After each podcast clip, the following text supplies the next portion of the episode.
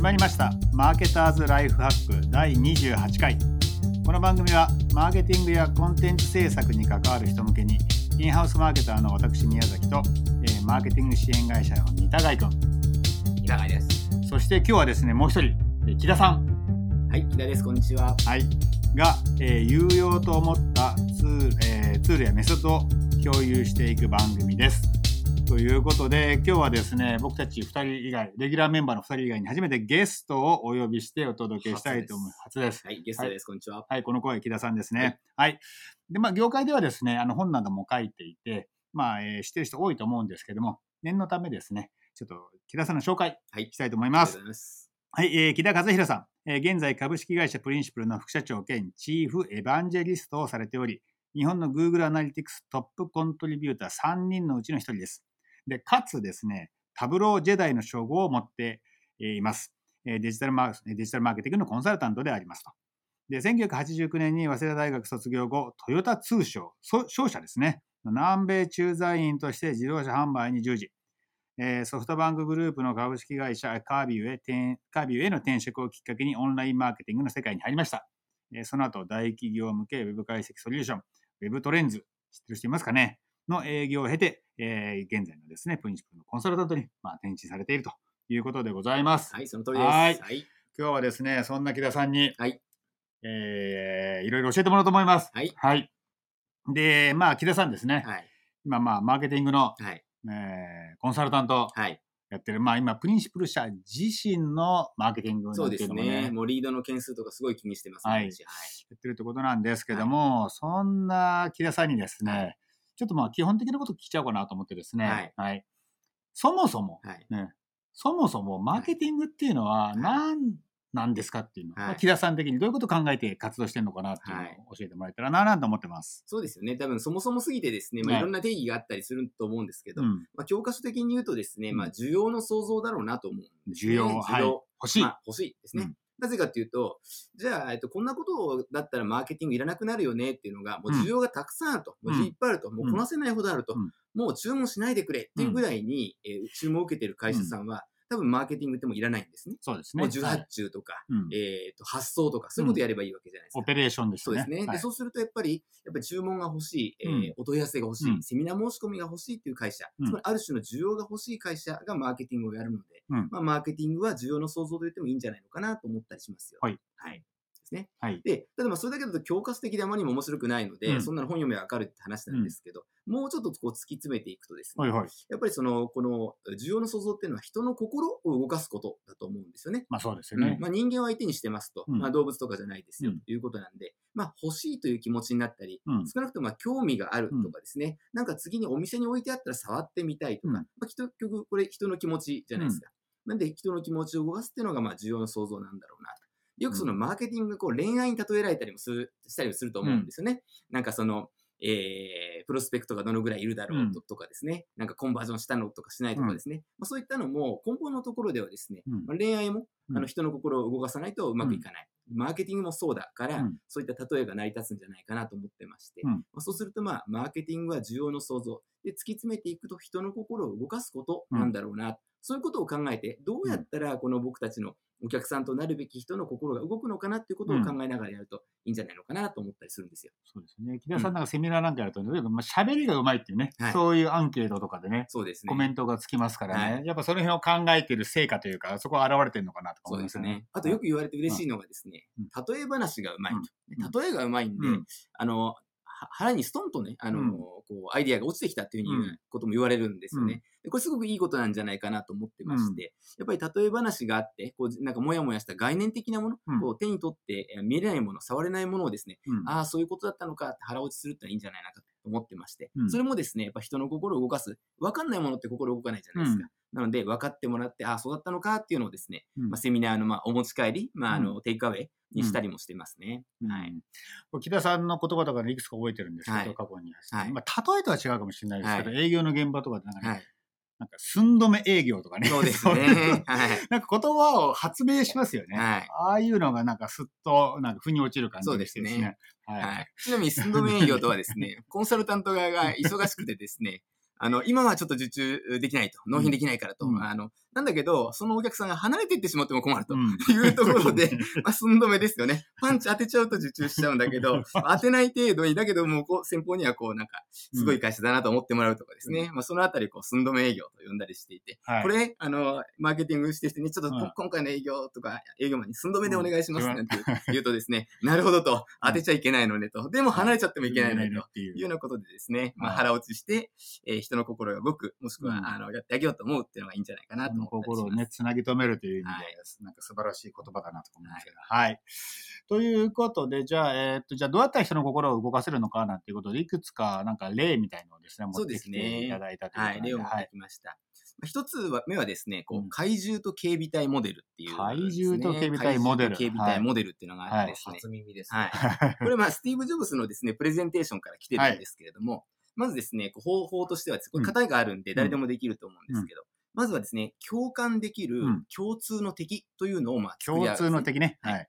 例えば、こう昔も iPod が出てもしばらく経つんですけど、うんだまあ、最近ではまあ説得力ないかもしれませんけど、その当時、不格好な MP3 プレイヤーですね。で、こう、あの、メディアを指さないと、うんえー持ち運べないとかですね。しかも、こう、えー圧縮度が高かったり低かったりして、なんか、300曲とか500曲とかしか、まあうん持っていけないとかですね。うんまあ、そういったものを共通的として、うんみんなこんな格好悪い、使い勝手の悪い MP3 や、俺たちもう使いたくねえだろっていうわけですね。でそうすると、それがもう怪獣と警備隊モデルの怪獣なんです。なるほどね。こんなに地球を侵略する、うんもう東京タワーをバリバリ壊しちゃう、うん悪い奴が出てきた、うんこれは倒さなきゃいけないだろうっていうと、みんな自分事なんで、そうだなと思うんです。うんいや、かっこいいし、確かに俺の MP3 かっこ悪いなとかですね、そういうことになるわけなんですね。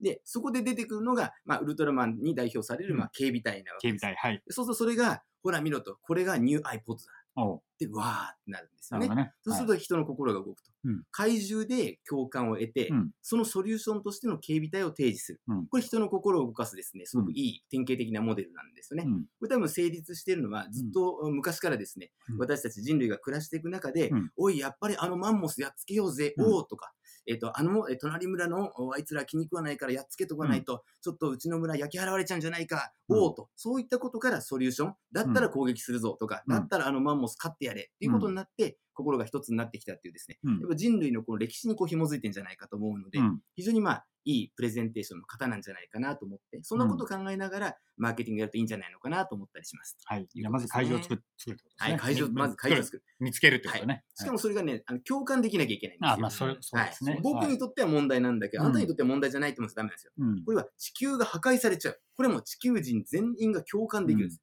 だから警備隊が尊敬され、うん多分きっとあの、いいお給料をもらって、働いたし、ウルトラマンも、あ、よくやってくるくらいだと。はいウルトラマンも結構待ち壊しちゃうんですよね、倒れたりして。そうですよね。でも、ウルトラン、マン壊した、壊すと怒られないで、うん会場やっつけてくれてんだからってことで、うんよく、よくなんで、これ共感できる課題をちゃんと言語化して、うんあの、言ってあげるってすごく大事だと思うんですね。うんウェブマーケティングだったら、やってもやってもコンバージョンレートが上がらない。うん上司からすごく責められてるんじゃないか、皆さん、みたいな。そうだみたいな。そこでウェブ解析だみたいなことになると、あ、やってみようかなって気持ちになりますよ。そうですはいね。ね。なんか課題を見つけて、それにソリューションを提示するっていうのは、まあ一般的に行われていることだとは思いつつ、はい怪獣っていう共感できるはい共通的ってことそうですね。共通的ですね。うん共通的を提示するんですね。それがとっても大事です。なるほど。はいまあ、まあ、怪獣って言葉を使うことがまたいいんだろうね。なんか記憶に残るじゃないですか。そうですね課題とか言うとさ、なんか勉強みたいでさ、そうですね。会社の研修みたいでさ、そうですね。なんか、はい。だから怪獣セットしましょうみたいな。うん。怪獣なんだったっけみたいな。何を怪獣として提示しようかみたいな。うん。ですよね。いいん。じゃないロジックとエモーションがうん。どっちもあるみたいな。そうですなるほどねそういうのがすごいいいですね。マーケティングってまさにその交差点にいると思うん。ですよね。うん。人の心を動かすって、左のの脳がうん。左脳右脳に分かれてるのってきっとそういう役割じゃないですか。うん。左脳でロジックに考えて、右側でエモーションに訴えて、まさにそういうこと言ってるん。だと思うん。ですよね。はいうんじゃあ今のが一つ目で、ですねじゃあ二つ目。はい。二つ目。二つ目はですね、私最近こう釣りをやるんですけど、魚釣りですね。はいでそこがやっぱりあの人のこも気持ちを動かすのに通じるなってことがあったんですけど、はい魚釣りってですね、こう、糸を垂らしますと、うんで魚かかったなってブルブルってくるんですね。はいで。当たりってやつですね。当たりってやつですね、はい当たりがあるんです。で、魚によってですね、そのまま当たりが来たらバッと引き上げてもいい魚もいるんですけど、うんしばらく食べさせなきゃいけないやつがあるんですね。うんもっと食わせなきゃいけない。はいつまり待たなきゃいけないうんというこう魚がいるんですよね。でこのあたりもですね、人の心を動かすところとすごく似てんじゃないかと思って、うん。僕たちが欲しいと思う前にですね、うん。20%引きですよ、30%引きですよって言われてもですね、うん。これ全然動かないんですよね。うん。まだ別に欲しくないんですよ。うん。気になってはいるんだけれども、欲しくはないっていう状態で、うん。値引き、値引きって言われても、うん。かえってですね、なんか、すごくなんか安いもの、うん。悪かろう安かろうなものとかですね、なんか誰にでもこうなんか、うん。えー買うハードルを下げちゃうようなもの、うん。つまりあんまり大したことないものうん。のような気がしちゃうんですよね。これも魚に対しても全く同じだと思って、うん美味しいよね、ほらほら食べた、食べ始めた。でもこれもうちょっと待たなきゃ。食いついた今だと言って釣るようなところがですね、これまあ釣りとあのマーケティングに似てるかなと思ったりもするところです。それもそうですよね。当たりがあった時って魚見えないわけじゃないですか。見えないですねでもその手の感触で、はい例えばこれはヒラメかなとか、そうですね。これはマゴチかなとかあるので、食わせた方がいいのか、はいすぐ引っ掛けた方がいいのかそうとかね。ですね。まあ、はい同じかなっていう感同じです。じかなっていう感じですね。いつはいこう最終的なオファーが起きるかっていうところですうんよね。見はい極めるってことですね。はい、このあたり、はいまあ、ツールとしては MA なんかが、まさに今、こう、浸透しつつあるところなんじゃないかなって、ユーザーが、つまりお魚がどんな気持ちでいるのかを振る舞いから捉えて、で、適切なオファーを適切なタイミングでしましょうということで、うんえーまあ、釣りとおえー MA って似てるかなと思ったりもしますよ。じゃあ今のが2つ目ですね。ですねじゃあ次3つ目いきましょう。はい三つ目はですね、はいちょっとこれもあのさっきの怪獣と警備隊みたいで、皆さんもきっと共感してもらえると思うんですけど、こう無人野菜販売所ってありますね、田舎に行くと。僕ね、この間、無人田舎にいた時に、はい、ありました。あれはまあ性善説をまあ基本としていて、うん取ってったら100円なり200円なり300円なり置いてってくださいねということなんですが、おそらく、まうんあ、ある程度万引きが発生しているだろうというふうに思われます。うん。思うんですね。うんというのは、宮崎さんがシェアしてくれたあの写真にですね、うん。こうカメラがあると、つけてあると、ね。備えてあると。はい。で、まあ、誰かがコメントしてたんで、本当かどうかは分かりませんけど、あのカメラダミーじゃないのというようなこうまあはい。発言も入りまして、ということは、まあ、きっと、まあ、ダミーっぽかったんですね、ちょっとね。中にこう本当のカメラがあるような気もしないということで、まあ、それはですね、あの、万引きの抑止としてですね、まあ、ダミーのカメラを設置してるんじゃないのかなと思ったんですね。まあ、それも一つ、人の心をですね、動かす。あ、うん。ここで、まあ、あの万引きしてううん。自分が映っちゃったら嫌だな、というふうに、まあ、うん。思うと思うんですけど、うん。やっぱりもうちょっとですね、いろんな方法を考えた方がいいんじゃないかと思うんでね。まあ、あの、太陽と北風じゃないですけど、うん。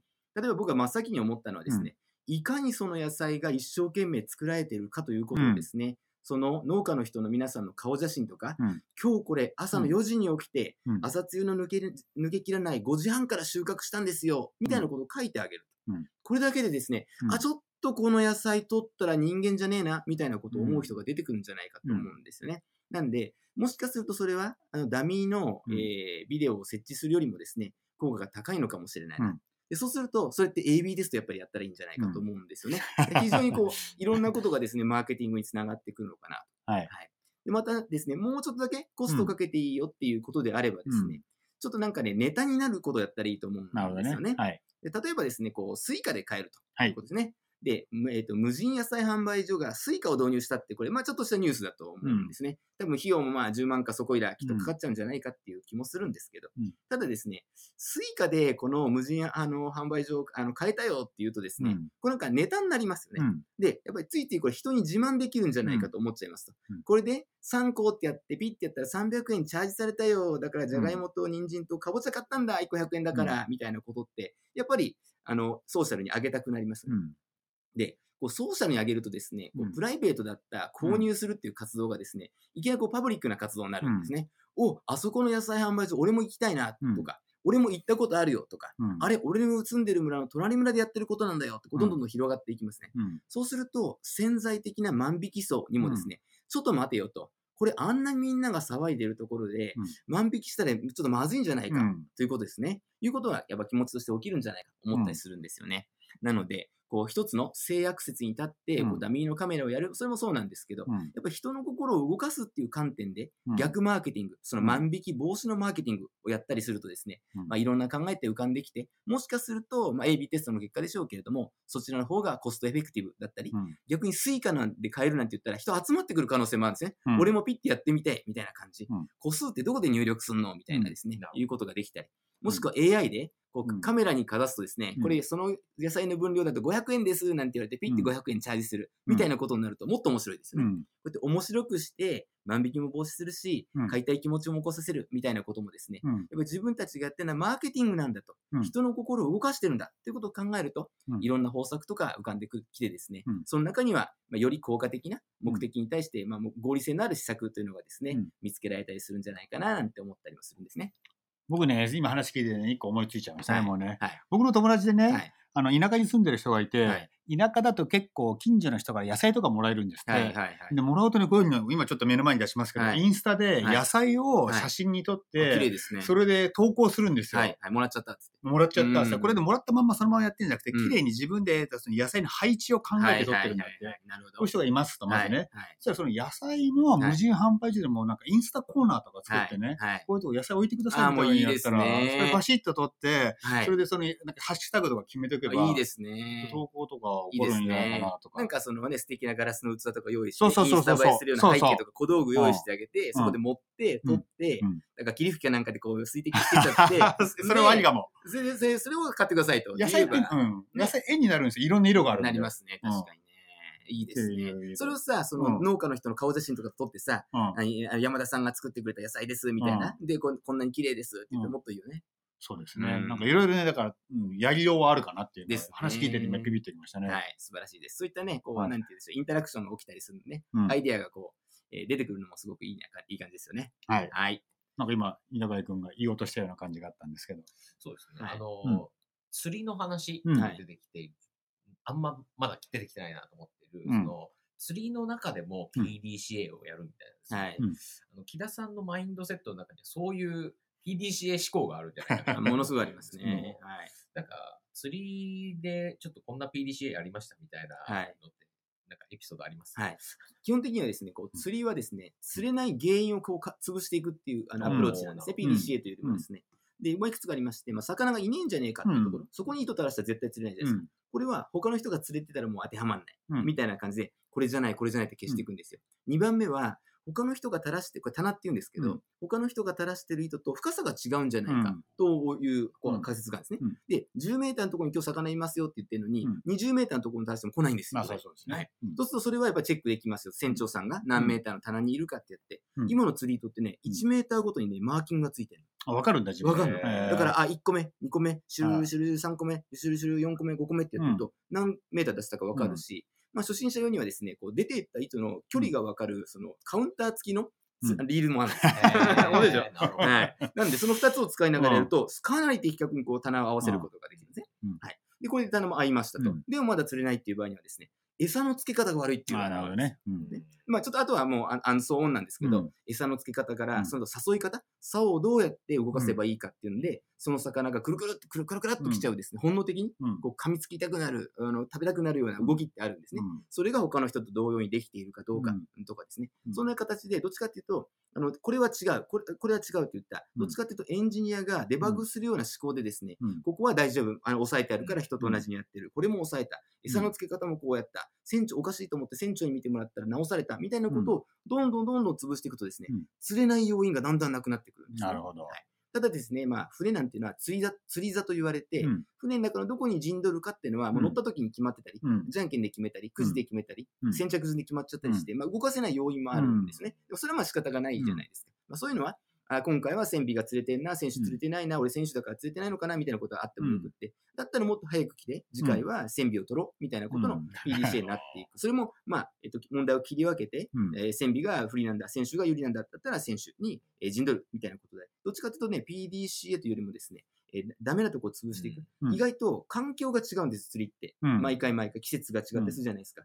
あと、行く場所もどこだか、あの、船頭さんに任されてるんで、うん、なんで完全な同じ条件で PDCA って回しづらいんで、うん、どっちかっていうと、こう、あの、原理からか、原理原則から考えて、こうだったら釣れないよね、それは潰した、こうだったら釣れない、その潰したって、どんどんどんどんどんどんどん潰していくのがですね、こう釣り上手になるコツじゃないかなと思ったりしますね。木田さんはですね、釣り始めてまだ1年も経ってない経ってないですね。経ってないですけど、なんか、えっと、木田さんの名前と、あとはい、俺釣りではい検索するとですね、はい木田さんがですね、はい釣りメディアにも寄稿してますからね。そうですね。ええもう最近はもう釣りをした後、寄港しないと釣りが終わった気がしない。うんですね。は無双して、うん企画して、予約して、うん準備して、釣ってうん、釣って帰ってきて、さばいて食べて、釣りメディアに寄稿する。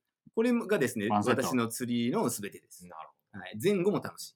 い。はい。ほど。まあ、はい構造を理解してはい、どこが悪いかを潰していって、そうですのね結果、やっと PDC が回せるみたいな。そうですね。そんな感じです、ね。まあ、それはまあまあ比較的マーケティング思考と言ってもいいのかもしれませんね。うんつまり、えっと、オファーは悪くないとか、うんターゲティングが悪くないとか、悪いんだとかですね。LP は悪くないとか、悪いんだとかですね。うんあのフォームはいいんだ、悪いんだとかですね。うんこれもまあ、ある種の、えーこうフローに、うんえー合わせてうん、悪いとこどんどんどんどんどんどんどんどん消していく。とすると、悪くなりようがないみたいなことになっていくんじゃないのかなと思いますんで。うんまあ、こういった考えでいろんな趣味に取り組むとですね、本業のマーケティングにもですね、いい影響が、えー来たり、逆に言うと、えっ、と、趣味の釣りにもいいことが起きたりですね。うんまあ、スキーはスキーできっとあると思うんです。うんそういったものがですね、うんはい。姿勢を起こしなきゃいけないとかですね。まあ、そういったようなことにつなげていけるんじゃないかなと思って、まあ、いい仕事してるなと思ったりしますね。はい、はいありがとうございます。